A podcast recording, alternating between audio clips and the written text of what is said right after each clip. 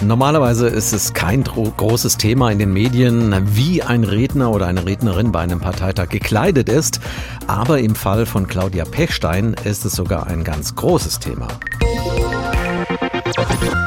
Die erfolgreiche Eisschnellläuferin trat nämlich beim sogenannten kleinen Parteitag der CDU am vergangenen Wochenende in der Uniform der Bundespolizei auf und hielt dort eine Rede. Und seitdem gibt es viel Kritik am Auftritt der prominenten Bundespolizistin, aber es gibt auch Diskussionen um die Positionierung und Neuaufstellung der Christdemokraten selbst. Es geht auch um Inhalte, Profil, Sprache und die dazugehörige Symbolik. Wohin also steuert die CDU und auf welchem Kurs darüber Darüber habe ich mit Albrecht von Lucke gesprochen. Er ist Politikwissenschaftler und Redakteur der Monatszeitschrift Blätter für deutsche und internationale Politik. Herr von Lucke, Claudia Pechsteins Rede ist zum Teil hochpolitisch gewesen. Sie hat sich zu diversen Themen geäußert, wie Sport und Vereinsarbeit, Familienpolitik bis hin zu migrationspolitischen Fragestellungen. Dabei sprach sie sich unter anderem auch für eine Abschiebung rechtskräftig abgelehnter Asylbewerber aus und verband das mit der Erwartung von mehr Sicherheit im Alltag. Was hat sie damit beabsichtigt und was wollte sie damit bewirken? Naja, sie hat zunächst mal ihre Meinung kundgetan. Das ist ja ihr gutes Recht. Äh, sie hat deutlich gemacht, dass sie nicht CDU-Politikerin ist, äh, also letztlich als Teil so hat sie sich begriffen, äh, der Zivilgesellschaft auch als Teil des Sportes, natürlich als prominente Figur zur Unterstützung der CDU durchaus angetreten ist. Das Problem, was sich natürlich an der Frage entzündete, war einerseits die Frage des Tragens der Polizeiuniform. Äh, das äh, war ja das, was große Diskussionen auslöste. Und sie hat natürlich deutlich gemacht, was auch noch legitim ist, dass ein Rechtsstaat äh, die Verpflichtung hat, auch Recht durchzusetzen, so ihre Auffassung und damit auch abgelehnte Asylbewerber abzuschieben, um damit mehr Sicherheit zu schaffen. Das alles ist aber noch im Raum des Legitimen. Insofern, das war nicht der Kern, der meines Erachtens äh, den Protest ausgelöst hat, sondern zuallererst natürlich die Frage, äh, ist sowas legitimerweise beim Tragen einer Uniform zulässig? Dass Pechstein ihre Rede in Uniform gehalten hat, war das so eine Art PR-Coup der CDU genau so gewollt? Parteichef Merz war ja begeistert und hat die Rede als brillant bezeichnet.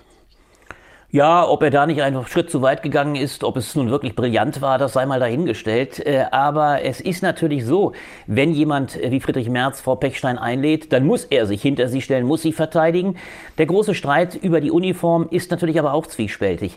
Ich halte es äh, mittlerweile für unklug, bei allem, was äh, diskutierbar ist, sofort aufzuschreien. Natürlich kann man die Frage aufwerfen, ist eine Privatperson verpflichtet, beziehungsweise ist sie primär dazu berechtigt oder eingeladen, eine Uniform zu tragen? Es ist hier offensichtlich aber nach beamtenrechtlichen Modalitäten nicht verwehrt. Sie macht damit natürlich Parteipolitik, das ist ganz klar. Aber all das ist natürlich nicht letztlich völlig unzulässig. Insofern muss man aufpassen, auch müssen wir aufpassen, dass wir mit der Intonation des Verurteilens gleichermaßen sofort als populistisch, dass wir damit nicht gerade das tun, was uns vorgeworfen wird, nämlich der AfD-Wählerinnen und Wähler zuzuspielen. Es ist ein großer Unterschied, ob hier von Frau Pechstein eine Verbindung hergestellt wird zwischen nicht abgeschobenen Asylbewerbern und Angst im öffentlichen Raum. Das kann ihr persönliches Empfinden sein, das kann das Empfinden auch anderer Menschen sein und dem, was zum Beispiel Herr Aiwanger am Wochenende gemacht hat, der ja nun wirklich in reinster Couleur als Populist aufgetreten ist, wenn er gesagt hat, wir müssen die Demokratie in Berlin zurückerobern. Damit suggeriert er, als wir hätten wir keine Demokratie. Das ist ein großer Unterschied und ich warne davor, den Begriff des Populismus zu inflationär zu benutzen. Inwiefern passt denn Pechsteins Auftritt auf dem Parteitag in die aktuelle Positionierung der CDU? Ist das ein Versuch, schwankende Wähler zu gewinnen, vielleicht AfD-Wähler zurückzuerobern? Ja, das ist es absolut. Denn Friedrich Merz hat ja das formuliert, was er versucht. Er will dem Volk aufs Maul schauen. Und wenn man es zuspitzt, kann man sagen, dass Frau Pechstein genau das gemacht hat. Sie hat versucht, äh, sich selber in den Kopf zu schauen, sich schauen zu lassen und damit gewissermaßen auch in den Kopf der, wie sie es beschrieben hat, der Benutzer öffentlich-rechtlicher Verkehrsmittel, also von Bus und Bahn. Damit hat Merz in diesem Sinne dem Volk aufs Maul geschaut. Er will aber nicht dem Volk nach dem Mund sprechen. Äh, und da ist ein schmaler Grad. Man muss natürlich ungemein aufpassen. Ich sehe das aber in diesem Falle noch nicht als überschritten an.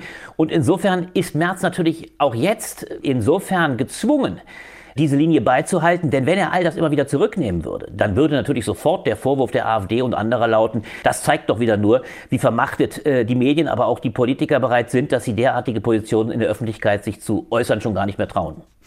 Wie geht denn Merz Strategie der Abgrenzung von der AfD auf, wenn er eine Zusammenarbeit kategorisch ausschließt? Wen beeindruckt das vor allem im Osten des Landes, wo es bald Landtagswahlen geben wird? Na, er muss natürlich die Zusammenarbeit mit der AfD ablehnen. Das ist genau der Grad, auf dem er balanciert. Jetzt zu glauben, man könne der AfD quasi einladen, schon suggerieren und äußern, wir werden mit euch im Herbst nächsten Jahres, wo möglicherweise übrigens die AfD sogar die stärkste Partei werden könnte. In Thüringen steht sie ganz vorne, in Sachsen ist es auch denkbar. Das wäre natürlich eine Einladung regelrecht zur zur Wahl der AfD. Nein, er muss sie natürlich immer und sehr deutlich auch als eine Partei kenntlich machen, die unter Führung von Björn Höcke in Teilen rechtsextremistisch ist. Also von daher schließen sich Koalitionen aus, aber er muss ihnen, und das ist sein Unterfangen, durchaus Teile der Inhalte abnehmen. Das schafft er aber nicht, indem er seinerseits auf Populismus sehr stark setzt, beziehungsweise zu populistisch wird. Er schafft es nur, wenn er deutlich macht, dass die AfD ihrerseits keine wirklichen Antworten auf die großen Fragen dieser Zeit hat. Das ist die eigentlich schwache Stelle der AfD und das muss man deutlich machen.